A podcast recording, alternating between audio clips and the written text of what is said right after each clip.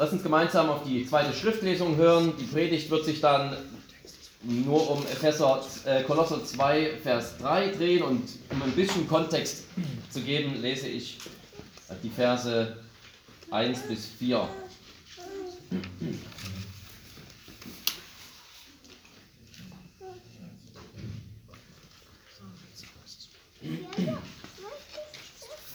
Kolosser 2, 1 bis 4.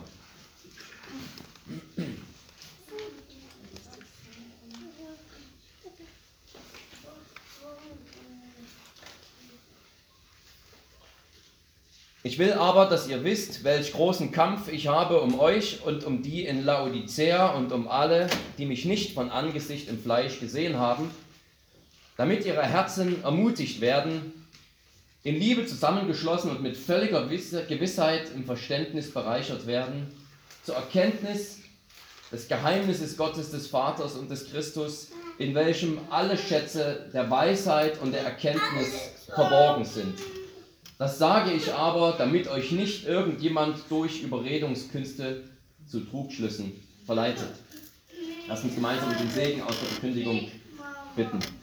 Allmächtiger Gott und Vater, wir, wir kommen vor dich mit leeren Händen und bitten dich, dass du sie uns in deiner Gnade füllst. Dein Wort ist wie ein Hammer, der Felsen zerschlägt und wie ein zweischneidiges Schwert, das unsere Gedanken richtet. Es ist auch wie ein Licht, das uns den Weg leuchtet und ein Same, der zu viel Frucht aufwächst.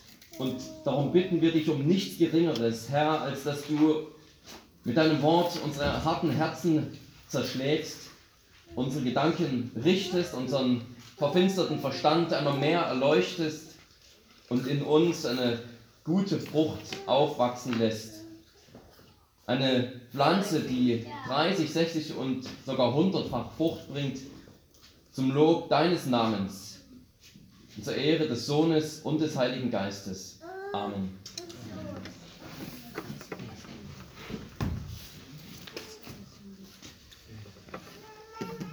Ja, die, die Kinder, die äh, vielleicht mit Malen während der Predigt beschäftigt sind, wenn ihr wollt, könnt ihr zum Beispiel eine Schatztruhe malen mit einer Schaufel oder eine Schatztruhe, die auch in der Erde liegt und einem großen Schatz drin. Also lasst euch mal, äh, lasst eure Fantasie da mal freien Lauf, denn heute geht es in gewisser Weise um einen Schatz.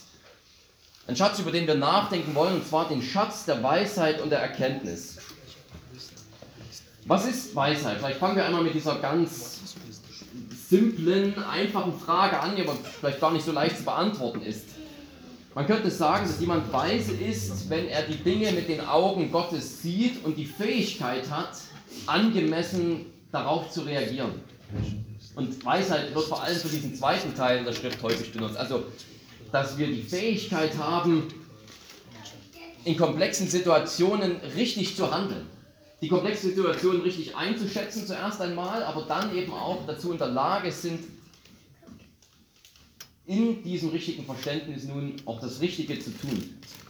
Das hebräische Wort Weisheit, das wird dafür, daher auch für handwerkliche Fähigkeiten benutzt. Also wenn jemand in der, im Alten Testament als äh, handwerklich fähig beschrieben wird, dann wird das Wort benutzt, das auch mit Weisheit übersetzt wird.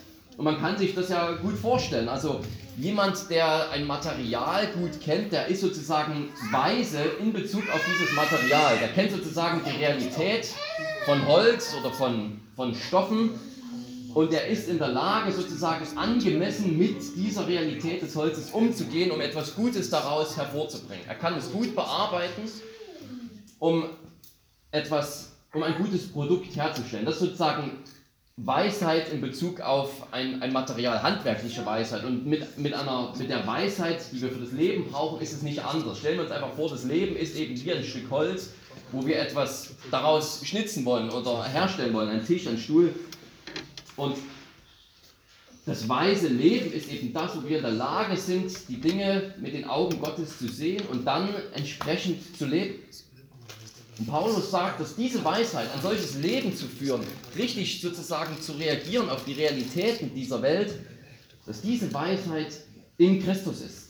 In ihm liegen alle Schätze der Weisheit und der Erkenntnis verborgen. In ihm ist alles, was man braucht, um die geistliche Realität richtig zu verstehen und dann darauf zu reagieren, indem man ein gottgefälliges Leben führt. Und warum schreibt Paulus das? Warum schreibt Paulus davon, dass in Christus alle Schätze der Weisheit und Erkenntnis verborgen sind? Offensichtlich natürlich deswegen, weil die Kolosser sich dessen nicht mehr bewusst waren.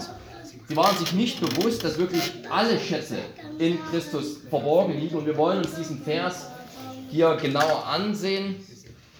Also Ende von Vers 2 und dann vor allem Vers 3. Und zuerst wollen wir darüber nachdenken, dass alle Schätze in Christus verborgen sind. Erstens, alle Schätze sind in ihm verborgen. Alle Schätze der Weisheit sind zugänglich in Christus. Wie es ein Theologe gesagt hat, alles, was wir gern über Gott wissen möchten und über seine Ziele in der Welt, muss jetzt seit dem Kommen Christi sozusagen mit Bezug auf den gekreuzigten Christus beantwortet werden. Alles, was wir über Gottes Pläne in dieser Welt wissen wollen, muss mit Bezug auf den gekreuzigten und auferstandenen Christus beantwortet werden. Gott hat sich so in ihm offenbart, dass kein Weg an Christus mehr vorbeiführt, wenn wir irgendwie über das Wesen Gottes oder über sein Wirken in der Welt nachdenken wollen. Nur durch, nur durch Christus können wir sozusagen den richtigen Blick auf die Realität haben. Nur durch ihn können wir sozusagen jetzt die Welt mit den Augen Gottes sehen, weil Gott diese Welt in und um Christus herum konstruiert hat sozusagen. Und nur wenn wir unser Leben von ihm her verstehen, von unserer Einheit mit Christus, können wir dann auch richtig leben. Und das ist das große Anliegen, das Paulus für die Kolosser hat und für die Christen in Laodicea. Wenn sie das verstehen, dann können sie richtig glauben und leben. Und wenn sie nicht erkennen, dass alle Schätze, dass wirklich alle Schätze der Weisheit und der Erkenntnis in Christus verborgen sind, dann gehen sie den Irrlehrern auf den Leim. Und diese Irrlehrer, das sind jetzt nicht die, die ganz bösen Menschen, äh, die Christus frei und frank und frei verworfen haben, sondern das war vielleicht nicht mal ihr Anliegen. Sie haben eben irgendwie gedacht, es gibt es auch noch genügend sogenannte Weisheit außerhalb von Christus. Christus ist gut, aber um ein gottgefälliges Leben zu führen, braucht man eben auch noch andere Tricks und Kniffe. Vielleicht war es gar nicht böse gemeint. Vielleicht haben sie selbst einfach nicht die Fülle Gottes, die in Christus erschienen ist, verstanden und deswegen die Kolosser sozusagen verführt. Sie haben damit im Grunde genommen die Wirklichkeit verdunkelt und die Gemeinde der Fähigkeit beraubt, für Gott zu leben. Das sehen wir schon in Vers 4, wo, wo Paulus ja genau danach das, dieses Thema wieder anspricht. Das sagt, das sage ich euch, also ich sage euch, dass in Christus alle Schätze der Weisheit und Erkenntnis verborgen liegen, damit euch nicht irgendjemand durch Überredungskünste zu irgendwelchen Trugschlüssen verleitet. Wenn nicht klar ist, dass in Christus alle Schätze der Weisheit sind, dann wird man überredet. Dann wird man überredet, eben irgendwo irgendetwas anderes noch zu suchen, um auf eine andere Weise sein Leben für Gott prägen zu lassen. Und das kann nur schiefgehen, sagt Paulus. Man wird letztlich zu einer falschen Lebensführung überredet, weil man ein falsches Verständnis von der Realität hat. Man hat dann eben nicht die richtige Weisheit. Man schätzt die Realität nicht richtig ein und man ist nicht in der Lage, richtig darauf zu reagieren. Man hat diese Weisheit nicht, wenn man Christus nicht hat. Und dann lebt man eben falsch. Also wir brauchen ein, ein richtiges Bild, ein richtiges Verständnis von der, von der Realität und das ist eins, wo eben Christus der Dreh- und Angelpunkt der Schöpfung und der Erlösung ist. In Vers 8 bestätigt Paulus das dann noch einmal. Vers 8 sagt er, habt Acht, dass euch niemand beraubt durch die Philosophie und Lehre und Betrug, gemäß der Überlieferung der Menschen, gemäß den Grundsätzen der Welt und nicht Christus gemäß. Das ist keine kein allgemeines prinzipielles Verbot, sich mit Philosophie zu beschäftigen, sondern er sagt ja explizit, Philosophie, Lehren, Betrug, Überlieferungen, die der Welt und nicht Christusgemäß sind. Also das Problem ist nicht an sich jetzt, dass jemand gern Plato oder Sokrates liest oder irgendwie sich damit beschäftigt oder auch moderne Philosophen, sondern das Problem ist, dass man dann eine Weltanschauung hat, in der Christus seinen Platz streitig gemacht wird weil man eben irgendwie im Bereich der Schöpfung oder der Erlösung diese Christuszentriertheit verlässt. Und genau die will Paulus hier verteidigen. Unsere Sicht auf die Realität, die hat Auswirkungen auf unser Verhalten. Das klingt vielleicht erstmal abstrakt, aber wir können uns das ganz leicht vorstellen. Wir machen das mal mit zwei Beispielen. Ein Bereich aus dem Bereich sozusagen der Schöpfung und einem Bereich, ein Beispiel aus dem Bereich der Erlösung. Wie sich unser Blick auf die Realität auf unser Verhalten auswirkt. Nehmen wir den, den Bereich der Schöpfung. Nehmen wir dieses Beispiel, dass alles aus Zufall entstanden ist. Das ist ein Blick auf die Realität, ein bestimmtes Verständnis von Realität. Alles ist einfach nur ein Zufallsprodukt. Irgendwie durch einen großen Urknall und so weiter und so fort ist eben die Welt entstanden. Alles Dasein ist jetzt nur ein Kampf ums Überleben. Das Überleben des Stärksten. Und wenn man ein solches Verständnis von der Realität hat, wenn man meint, das sei die Realität der Welt, dann führt das natürlich, wenn man konsequent darin lebt, eben auch dazu, dass Menschen radikal ihren eigenen Vorteil suchen. Wenn wir in einem evolutionistischen Bild leben, wo es darum geht, dass der Stärkste überlebt, dann muss jeder Mensch versuchen, der Stärkste zu sein, das Beste für sich rauszuholen auf Kosten der anderen, denn es geht um mein Überleben, also durch die Unterdrückung anderer Menschen dann eben. Das evolutionistische Bild führt eben zu einer ja, schlechten Behandlung unseres Mitmenschen zum Beispiel. Oder wenn wir es mit einer, wir können auch weiterdenken, wenn wir es mit einer Welt zu tun haben, die aus dem, die nicht auf ein Ziel angelegt ist, weil ein Schöpfer sie geschaffen hat auf ein bestimmtes Ziel hin.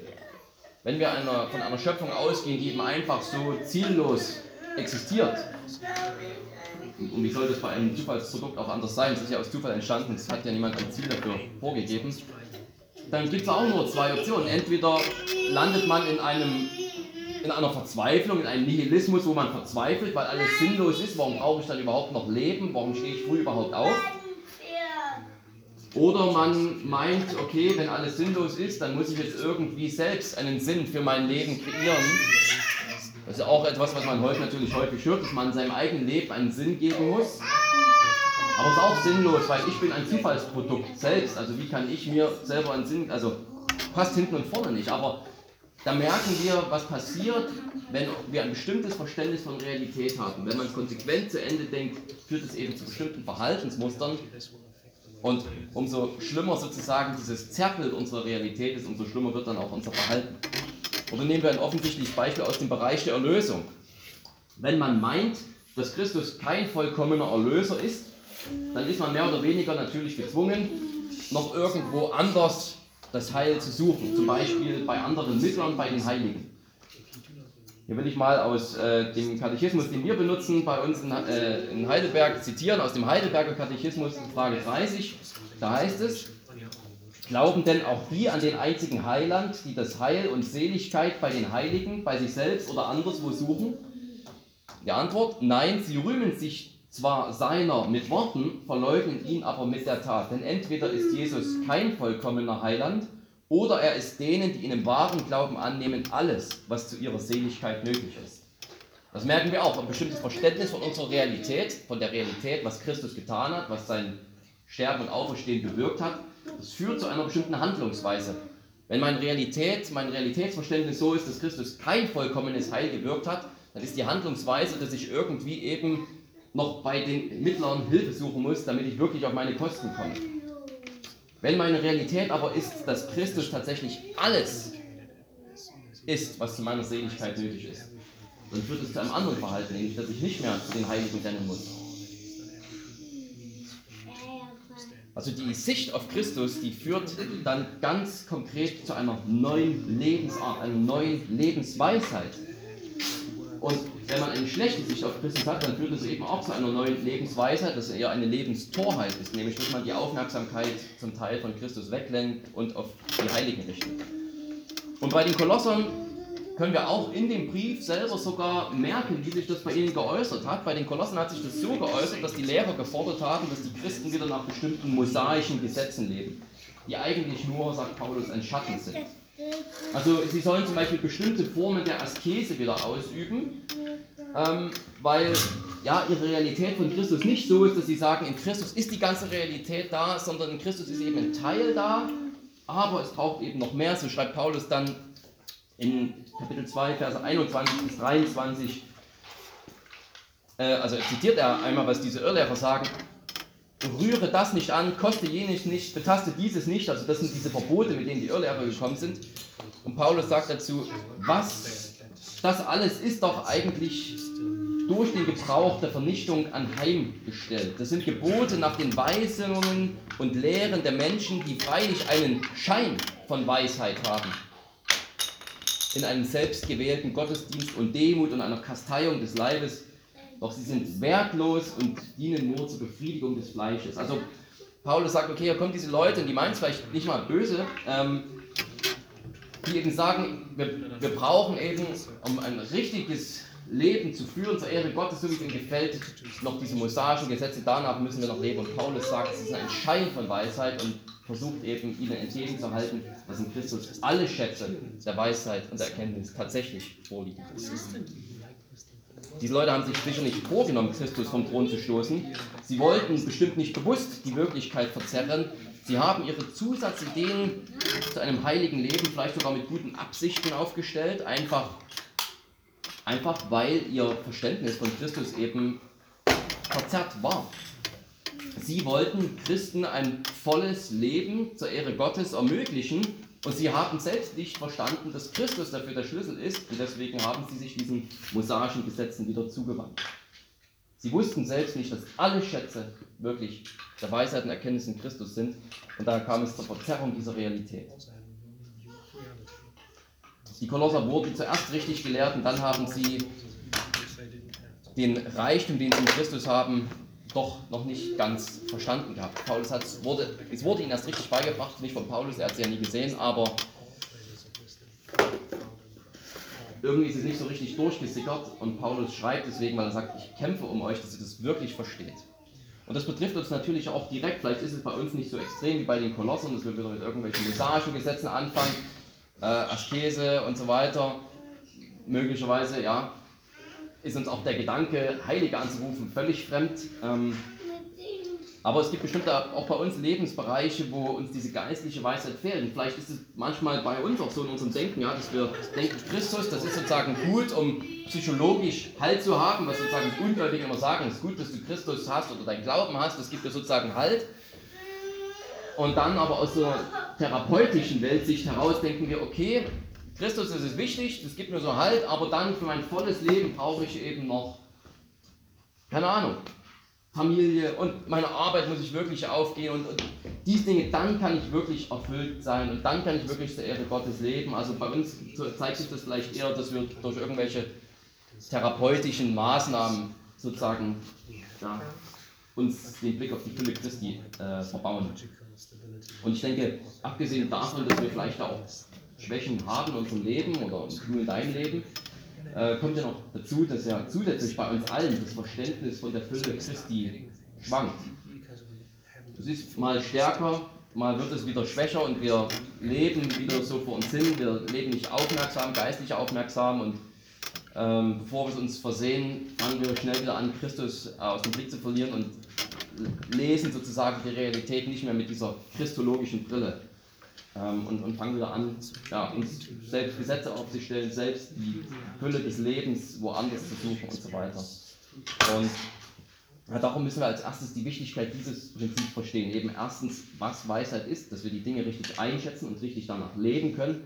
Und zweitens, dass eben alle, Schät, alle Schätze der Weisheit und der Erkenntnis in Christus sind, sodass mit unserer Erkenntnis Christi steht und fällt, ob wir richtig denken und leben.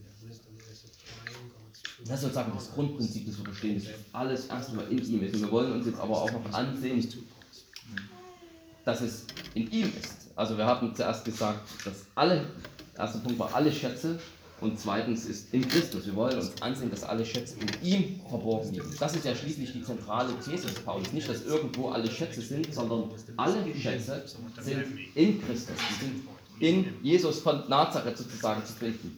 Das ist seine These in der Person Christi selbst Weisheit und Erkenntnis sind. Das wollen wir uns zweitens ansehen in Christus. Warum, könnte man fragen, sind alle Schätze der Weisheit in Christus? Wenn das eine These ist, fragen wir mal, warum? Warum ist es so? Ganz einfach. Die Antwort ist, weil er die Weisheit Gottes ist. Gott hat selbst durch Weisheit gemacht, stellen wir uns Gott als einen großen Handwerker vor, der die Welt geschaffen hat. Und er ist sozusagen ein fähiger Handwerker, der das Material kennt. In dem Fall war das kein Material zur Verfügung, weil er die Welt aus dem Nichts oder ins Nichts geschaffen hat, aber er kennt sozusagen das Material, er kennt die Realität und er hat die Fähigkeit, es zu einem guten Zweck zu formen, so wie eben ein Arbeiter mit Holz ein Holzstück bearbeiten und schnitzen kann zu einer schönen Figur zum Beispiel. Und die Weisheit, durch die Gott das tut, seine Weisheit, durch die er die Welt gut geschaffen hat und geformt hat und so weiter, diese Weisheit ist sein Sohn. Gott hat durch Weisheit die Welt gemacht und seine Weisheit ist sein Sohn. Dass Gott, ne, wie sollte es auch anders sein, das richtige Verständnis der Wirklichkeit hat, das ist ja klar, es ist seine eigene Wirklichkeit und es ist seine Schöpfung. Und dann hat er eben auch noch die Fähigkeit, durch Christus sie gut zu machen und angemessen zu wirken für seine Ziele. Die Weisheit, durch die er die Welt macht, ist sein Sohn. In Kolosser 1 gibt es ja diesen tollen Christus-Hymnus, wo Paulus schon sagt, durch ihn, durch Christus wurden alle Dinge geschaffen und zu ihm hin. Also er ist die Weisheit Gottes, durch die Gott alles geschaffen hat. Und alles wurde auf Christus hin geschaffen. Er ist vor allen Dingen und alle Dinge bestehen durch ihn. Wir merken das schon. Ihn zu erkennen, das heißt ein richtiges Verständnis von der Schöpfung zu haben, weil die ganze Schöpfung durch Christus und auf Christus hin angelegt ist. Wenn ich da Christus nicht verstehe, dann verstehe ich sozusagen gar nicht das von und durch und zu der Schöpfung. Ihre Entstehung, ihr Dasein, ihr Ziel, alles findet sozusagen Ausdruck in Christus oder zielt auf Christus hin. Keine zufällige Entstehung, kein zufälliges, zielloses Dasein, sondern es ist alles durch ihn gemacht und auf ihn hin, damit er die Ehrenposition hat. Alles ist dazu gemacht, dass Christus anerkannt und angebetet wird. Da merken wir schon, ja, wenn ich da Christus nicht erkenne, dann habe ich den ganzen Sinn der Schöpfung nicht verstanden. Wie kann ich dann angemessen leben? Aber es geht noch weiter, auch in der Erlösung dreht sich alles um ihn. In dem menschgewordenen Christus, so betont es Paulus, wohnt die ganze Fülle Gottes. Der ewige Sohn Gottes, er ist die Weisheit, die ewige Weisheit, es ist unser Herr Jesus. Und der hat die Sünder mit seinem Blut erkauft. Er ist der Erste, der auferstanden ist von den Toten, sagt er, damit er auch sozusagen im Bereich der Lösung in allem den Vorrang hat. Auch da ist durch ihn das Heil gekommen und alles zielt auf seine Verherrlichung hin. In Schöpfung und Erlösung ist sozusagen alles um ihn herum geplant und konstruiert worden von diesem himmlischen Baumeister. Und ja, wenn man da meint, Christus sei nicht zentral, sei nicht entscheidend, ihn zu verstehen, alles steht und fällt mit ihm, wenn man das nicht versteht, dann kann man natürlich nur verlieren, dann kann sich nur ein Verlust äußern. Natürlich kann man als Ungläubiger auch weiter in der Welt leben. Es gibt eine allgemeine Gnade, durch die auch durch die die Menschen nicht so töricht sind, wie sie sein könnten. Es gibt in gewissem Maße eine menschliche Weisheit, aber das kommt nicht aus den Menschen heraus, sondern es ist geborgtes Gedankengut, äh, wie man sagen könnte. Und auch in der Erlösung kann man irgendwie natürlich versuchen, ja, ein bisschen mit Christus nur halbgewalt zu verstehen und dann zu leben. Aber wir sehen bei den Kolossern, zu welchen Problemen das führt. Oder auch in unserem eigenen Leben kennen wir das. Wenn wir Christus nicht klar vor Augen haben, ja, dann fangen wir an, auf Abwege zu gehen. Dann, können, dann leben wir nicht so gut und so richtig, wie es angemessen ist für Gott angesichts der Realität, wie er sie eben gemacht hat. Kolosser 2, Vers 3 sagt also mit Bezug auf das Thema Weisheit, was in diesem ganzen Christus-Hymnus in Kapitel 1 eben schon ausgedrückt wird. Was da in ganz vielen Versen gesagt wird, das wird dann hier nochmal auf den Punkt gebracht. Er ist das Geheimnis, in dem alle Weisheit liegt. Also ein Geheimnis heißt ja nicht, dass es sozusagen versteckt ist, so dass es bloß keiner mitkriegt, sondern Geheimnis heißt, dass es in den vergangenen Zeiten verborgen war, im Heilsplan Gottes, und dann erst mit dem Erscheinen Christi klar offenbart wurde, als Licht gekommen ist. Jetzt könnte man natürlich fragen, okay, ist ja alles schön und gut, alles ist durch Christus geschaffen. Ähm, ja, okay, also kann ich nur wirklich angemessen in der Welt leben, wenn ich mich auch um Christus drehe. Das leuchtet mir noch ein, aber wie hängt denn meine ganze Wirklichkeit, meine ganze Realität wirklich so mit Christus zusammen? Wie ist es so eng verbunden, dass ich gar nicht anders leben kann oder gar nicht richtig leben kann, wenn ich ihn erkenne? Sozusagen, wie ist die Realität ganz und gar von Christus bestimmt, sodass ich nur richtig lebe, wenn ich ihn erkenne. Dies, dieser Frage wollen wir noch ein bisschen nachgehen. Was, was macht genau sozusagen meine Verbindung zu ihm so, so wichtig, so zentral, was, dass, dass er auch für mein persönliches Leben sozusagen der Dreh- und Angelpunkt wird ein gottgefälliges Leben. Nicht nur so, dass er der Schöpfer ist, das ist ja irgendwie noch nachvollziehbar, okay, ähm, sondern dass mein ganzes Dasein sozusagen von dieser Realität Christi bestimmt wird, sodass ich nur in seiner Erkenntnis richtig leben kann. Wie kommt das zustande? Und Paulus, Paulus argumentiert, dass es daher kommt, weil unser Leben mit Christus verwoben ist.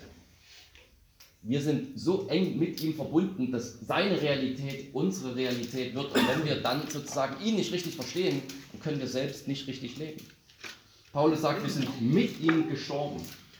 Das heißt, sein Tod ist der Tod unseres alten Menschen. Seine Auferstehung zählt als meine Auferstehung, weil ich auch durch den Geist belebt wurde, wie er. Paulus sagt sogar in Kapitel 3, dass wir mit ihm aufgefahren sind. Seine Himmelfahrt zählt sozusagen schon als meine Himmelfahrt. Schon jetzt, ich meine, offensichtlich leben wir noch hier, aber Christus hat das als mein Stellvertreter getan und alles, alles hat er als mein Stellvertreter getan. Sein, sein Sterben, sein Auferstehen, seine Himmelfahrt, sein Sitzen zur Rechten Gottes, das tut er alles sozusagen für mich. Ich bin existenziell damit verbunden, durch seinen Geist. Es wird mir sozusagen zugerechnet. Er ist eben der zweite Adam. Er ist dieser, dieser Mensch, der stellvertretend für die Gläubigen dann handelt. Das ist die Wirklichkeit. Das ist deine Wirklichkeit als Gläubiger. Dass du mit Christus gestorben bist, mit Christus auferstanden bist, mit Christus sozusagen im Himmel sitzt oder Christus für dich auferstanden und in den Himmel aufgefahren ist. Damit sein Leben ist unser Leben. Seine Realität ist unsere Realität. Und das muss sich dann quasi ja auch eins zu eins auf unser Leben übertragen. Das ändert mein Leben. Es wirkt sich auf, auf unser Leben aus, denn, denn alle Heiligung ist davon bestimmt. Wenn sein Leben sozusagen mein Leben ist, dann besteht Heiligung eben darin, das, kommt ja auch in Paulus, und also Kolosser, Epheser, überall raus, besteht darin, dass sozusagen Christus immer mehr anziehe und meinen alten Menschen immer mehr ablege. Seine Realität muss sozusagen mich immer mehr in Beschlag nehmen. Seine Heiligkeit, sein Leben nimmt mich immer mehr in Beschlag. Also Paulus sagt, ich muss täglich der Sünde sterben, weil ich ja in Christus schon der Sünde gestorben bin. Also die Realität ist, ich bin der Sünde in Christus gestorben, weil er der Sünde gestorben ist. Also ist jetzt mein Leben sozusagen, wie ich darauf reagiere, dass ich täglich der Sünde sterbe. Ich bin in Christus schon ein himmlischer Mensch, also besteht jetzt das Leben darin, die Antwort auf diese Realität, diese Christusrealität sozusagen darin, dass ich dem himmlischen Leben nachjage. Also diese Sicht auf diese Realität, nämlich das Christi-Leben mein Leben ist, dass ich mit Christus so verbunden bin, das führt direkt zur alltäglichen Lebensgestaltung. Der Herr ist deine Realität, der Herr Jesus. Und wenn du an ihn glaubst, dann ist das Alltagsprogramm, ihn anzuziehen. Paulus schreibt es in Kapitel 3, so zieht nun an, als Gottes Auserwählte, Heilige und Geliebte, herzliches Erbarmen, Freundlichkeit, Demut, Sanftmut, Langmut, ertragt einander und vergebt einander. Wenn einer gegen den anderen zu klagen hat, gleich wie Christus euch vergeben hat, so auch ihr. Paulus sagt es auch in Kapitel, äh, Kolosser 3, gleich in den ersten Versen, weil unser Leben schon mit Christus im Himmel verborgen ist, sollen wir die Glieder, die auf Erden sind, töten. Zorn, Unsucht, Unreinheit und so weiter. Genau, hier äh, habe ich sogar hinten stehen. Ähm, trachtet nach dem, was droben ist, nicht nach dem, was auf Erden ist, denn ihr seid gestorben und euer Leben ist verborgen mit dem Christus in Gott. Das ist die Realität. Unser Leben ist verborgen mit dem Christus in Gott. Tötet daher eure Glieder, die auf Erden sind, Unzucht, Unreinheit, Leidenschaft, böse Lust und die Habsucht, die Götzendienst ist. Er selbst ist also zur Weisheit geworden, sie ist in ihm verborgen. Das heißt, er ist so unsere Realität geworden, wir sind sozusagen in ihn einverleibt worden, er ist unser Bundeshaupt, er ist unser Stellvertreter. Das ist unsere ganze Daseinsrealität von seinem Leben bestimmt ist. Und die einzig nötige Antwort ist, sozusagen ihn anzuziehen, ihn immer mehr auszustrahlen, dass er aus uns herausquillt, sage ich mal. Und dann merken wir, wenn wir sozusagen diesen Blick auf Christus haben, mit ihm gestorben, aufgestanden, aufgefahren, dann brauchen wir diese anderen Sachen nicht, um, um irgendwie ein heiliges Leben zu führen, sondern Paulus kann direkt aus diesen Tatsachen alle ethischen Schlussfolgerungen ziehen, die er ziehen will für die Gemeinde. Stellt sich nur noch die eine Frage, wenn das alles so ist, wenn er unsere Weisheit ist, wenn in ihm alle Schätze der Weisheit und Erkenntnis verborgen liegen. Das ist die letzte Frage. Und der dritte Punkt, wie bekommen wir diese Schätze? Wir wollen drittens darüber nachdenken, Schätze suchen und finden. Schätze suchen und finden. Für die Ungläubigen ist das wirklich die Frage, mit der alles steht und fällt. Für sie geht es um alles. Denn wer die Weisheit Gottes verführt, dem bleibt nur, dass er nach seiner eigenen Torheit leben kann, was nichts anderes bedeutet, als dass man die Realität der Wahrheit, die Realität der Schöpfung, die Realität der Erlösung unterdrückt und in seinem eigenen gottlosen Wandel weitermacht, in der Lüge weiterlebt, bis man ohne Hoffnung in der Sünde stirbt. Für Gottlose gibt es nichts anderes sozusagen als ganz und gar alles hinter sich zu lassen, was sie an dieser gottlosen Realität festgehalten haben und zu Christus zu kommen. Und für uns Gläubige ist es im Grunde nicht viel anders. Da ist die Frage eben immer wieder eine neue Frage, ob wir merken, dass wir noch durch die christologische Brille das Leben betrachten und leben. Merken wir sozusagen noch, wenn wir damit zu tun haben, dass wir merken wir noch, dass wir beim Kampf um Heiligung, wenn wir gegen gegen unsere Schwäche angehen, dass wir zu viel lästern, dass wir über andere Leute reden oder herziehen, dass wir am Geld hängen und nicht bereit sind zu geben und zu spenden und, und was heißt, merken wir noch, dass das nicht einfach nur irgendwelche Charakterschwächen sind sozusagen. Das wäre eine Sicht auf die Realität. Das sind einfach Charakterschwächen, die wir irgendwie ausmerzen müssen. Aber mit dieser Sicht der Realität arbeiten die Ungläubigen auch. Merken wir, dass es christologisch betrachtet ein Kampf gegen die Sünde ist und ein Kampf darum, Christus, den neuen Menschen anzuziehen, so merken wir sozusagen, was es heißt, christologisch zu leben, in diesem Kampf gegen die Sünde eben nicht einfach nur Charakterschwächen zu sehen, sondern wirklich diesen, dieses, dieses Wachstum im Glauben. Oder merken wir, wenn wir von schweren Schicksalsschlägen gebeutelt werden und Leiterfahrungen machen, dass auch diese Dinge nicht einfach nur irgendwie psychologisch überarbeitet werden müssen, indem wir die Tricks anwenden, die uns unser Therapeut vielleicht gibt, sondern dass wir auch diese Dinge sozusagen christologisch sehen müssen. Das Leid, das mir widerfährt, das kommt mir aus der Hand eines liebenden Vaters. Du, ist mein liebender Vater, durch Christus geworden. Und das Ziel dazu, mich Christus ähnlicher zu machen. Auch da merken wir, eine neue Realität, ein neues Verständnis von der Realität führt zu einer anderen Praxis im Alltag. Was wir also machen müssen, ist immer wieder ganz neu zu diesem Schatz kommen, immer wieder ganz neu erkennen. Als Gläubiger auch. Sind ja nicht immun gegen diese Probleme. Dass wir alle, dass wir die ganze, die Fülle, die in Christus wirklich da ist, die schon da ist, dass wir die wirklich erkennen. Wie kommen wir also an diese Schätze? Und die Antwort ist nicht so kompliziert. Was machen wir mit Schätzen, die verborgen sind? Wie kommen wir an diese Schätze? Wie gehen zu diesen Schätzen hin? begraben sie aus. Und dass es verborgene Schätze sind, von denen Paulus hier redet, heißt nicht, dass man sie nicht finden kann. Im Gegenteil, in Kapitel 1 hat Paulus ja bereits gesagt, dass in Christus alle Weisheit Gottes offenbart wurde. Hier spricht er von verborgenen Schätzen, weil er damit wahrscheinlich ausdrücken will, dass sie eben alle in Christus enthalten sind. Die Weisheit Gottes nicht ein bisschen hier und ein bisschen da zu finden, sondern alle in Christus verborgen. Und vielleicht heißt es auch deswegen verborgen, weil eben genau das mit einem Schatz gemacht wird. Man verbirgt einen Schatz in einer Truhe, versteckt ihn vielleicht irgendwo, weil es wertvoll ist. Unsere Aufgabe ist es, diesen Schatz auszugraben. Wir können dieses Bild sogar gut und gern weiterdenken, so auf biblischer Grundlage. Was macht man mit Schätzen? In Sprüche 18 redet, Sprüche Kapitel 8, da redet die Weisheit, personifiziert, redet hier mal die Weisheit. Ja, und wir wissen ja, Weisheit, das ist sozusagen ein Bild auf Christus. Hier redet die Weisheit personifiziert wie eine Frau und sie spricht den Leser an und sagt in Sprüche 8, 17 bis 19, ich liebe, die mich lieben und die mich eifrig suchen, finden mich. Reichtum und Ehre kommen mit mir, bleibende Güter und Gerechtigkeit. Meine Frucht ist besser als Gold, ja, feines Gold, Und was ich einbringe, übertrifft auserlesenes Silber. Ja, und Kinder, ich hatte euch ja schon gesagt, ihr könnt eventuell mal einen Schatz malen, wenn ihr wollt. Genau darum geht es nämlich, dass wir in Christus einen Schatz haben und Christus so suchen müssen, wie man einen Schatz sucht. Wenn man zum Beispiel vielleicht auch was sucht im Sandkasten und man muss tief buddeln und findet da unten noch irgendein altes Spielzeug, was man schon längst vergessen hatte und findet da doch noch irgendeinen kleinen Eimer oder eine kleine Schaufel. Oder vielleicht habt ihr selber schon mal irgendwo am Strand im Urlaub nach Schätzen gegraben.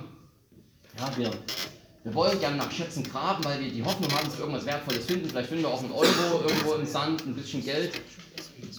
Genauso ist es mit, genauso ist es im christlichen Glauben. Da haben wir die Aufgabe sozusagen nach Christus zu graben, dass wir Jesus so kennenlernen und so immer mehr verstehen wollen, wie eben ein Schatzgräber es darauf abgesehen hat, unbedingt einen Schatz zu finden. Und er gräbt und gräbt und gräbt. Und Jesus selber gibt ja auch dieses Gleichnis einmal, dass er eben sagt, ja, dass das Reich Gottes wie ein Schatz im Himmel ist, wo einer hingegangen ist und hat unbedingt diesen Acker gekauft, damit er diesen Schatz ähm, ausgraben kann.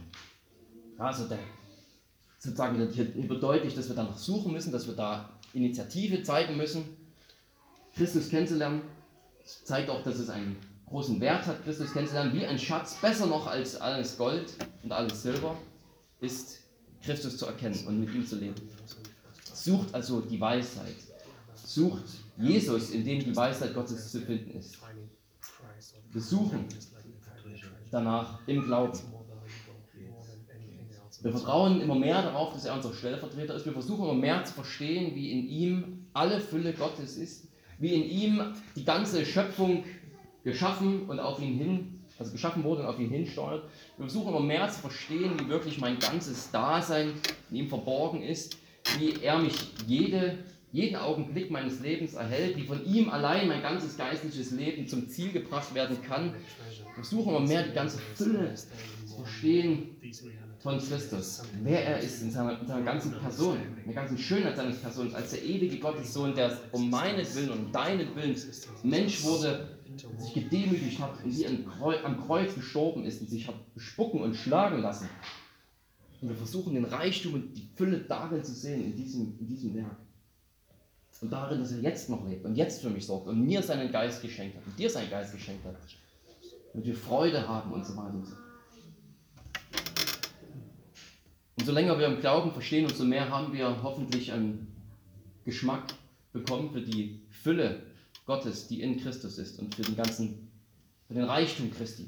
Dafür, was für ein wunderbarer Schatz er ist. Und ich hoffe, dass uns das motiviert, diese, dieser Satz hier von Paulus, eben Christus immer wieder neu zu, zu suchen und ihm nachzugehen, sozusagen, ihn, ihn immer besser kennenzulernen. Gerade dann, wenn wir meinen, wir wir würden ihn wirklich kennen und die Evangelien zu lesen, das ist irgendwie träge und nur ein bisschen langweilig und wir kennen die Geschichten ja alle, dass wir genau dann denken, vielleicht sind sie deswegen langweilig für mich, weil ich diese Geschichten gerade nicht gut genug kenne und ich gehe nochmal zurück und ich gehe nochmal hin und ich lese weiter und ich komme zum Gottesdienst und ich höre über die Predigt und ich rede mit anderen, ich höre die Predigt und ich rede mit anderen drüber und werte es aus und wende es auf mein Herz an im Gebet danach und so weiter und so fort. Wir bitten Gott natürlich, ja, das am Ende müssen wir ihn natürlich immer auch bitten, dass er uns diesen Schatz schenkt. Gib dich nicht mit einer oberflächlichen Erkenntnis von Christus zufrieden. Je oberflächlicher unser Verständnis ist, desto leichter meinen wir, dass nicht alle Schätze in Christus sind. Es gibt dich nicht mit einem oberflächlichen Verständnis von Christus zufrieden, dass du meinst, okay, er ist Sohn Gottes, er ist Mensch geworden, gekommen, gestorben, lebt für mich, fertig. Das ist alles, was ich, wofür ich Christus brauche. Jetzt kann ich irgendwie weitermachen im Alltag. Dieser Erkenntnis von Christi, Christus kommen wir nicht weiter. Es geht auch nicht nur um irgendein theoretisches oder rein intellektuelles Wissen, dass wir möglichst viele Fakten und Daten über seine Person wissen. Denn das haben viele Menschen, die auch nicht weise leben.